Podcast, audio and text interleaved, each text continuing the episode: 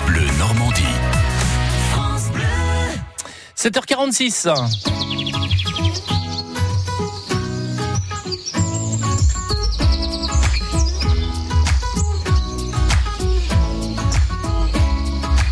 Un jardin de Normandie à découvrir maintenant en compagnie de ses créateurs. Julien Cruet, bonjour. Bonjour Sylvain, bonjour tout le monde. Et comme dit la chanson, c'est un petit jardin qui sentait bon tout sauf le métropolitain, Julien. Oui, un jardin situé à deux heures de Paris, à peu près, dans le Perchorné, près de Bélem, à Sérigny, au jardin botanique et floral du Bois du Puy. Il y a de tout, des roses, des bulbes, des fougères, des senteurs, des volumes et des couleurs, et des arbres. Et parmi ces arbres, justement, il y a des chênes. Et c'est toute une histoire. hein. Jean-Pierre Jacob, concepteur de ce jardin du Bois du Puy. Je parle avec des chênes, entre autres. Et ici, j'en ai 80 qui me parlent, 80 chênes différents. À savoir qu'un chêne, chez nous, on a toujours l'impression que c'est une feuille dentelée.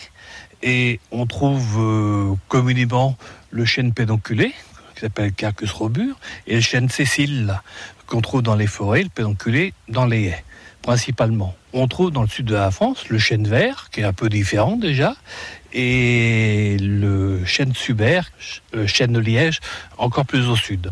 Tout ça, vous avez ça dans, dans le jardin là, mais je tournerai att- la- l'attention pour faire dire que les chênes n'ont pas du tout des feuilles de chêne comme on l'imagine chez nous.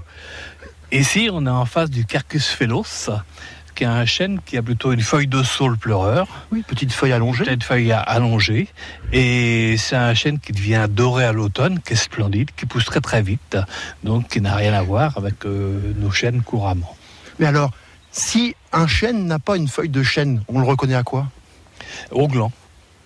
Ce sont des fagacées qui se reconnaissent euh, au gland. Et là, ils se se ressemblent tous ou pas? Et là, au niveau gland, ils se ressemblent pas tous, mais ce sont un gland, ils ont un même euh, système de multiplication que le chêne robur de chez nous. À côté, on va passer maintenant le euh, Quercus castagnifolia, comme son nom l'indique, qui est le chêne à feuilles de châtaignier.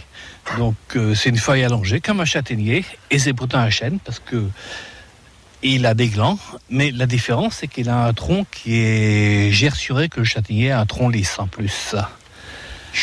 Qu'est-ce qu'il vous dit là? L'arbre, il me dit, il pleut, on en a besoin, parce que l'année est sèche. Vraiment Voilà. on n'a pas eu trop d'eau cet hiver, donc c'est très bien d'avoir un peu d'humidité euh, qui rafraîchit son feuillage.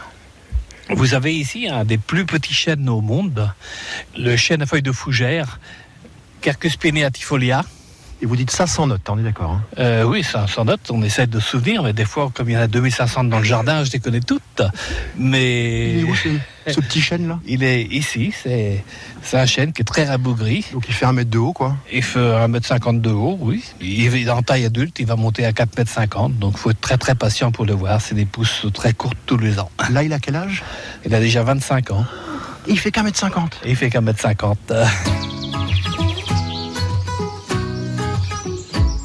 crois qu'effectivement, il a oublié de grandir. hein.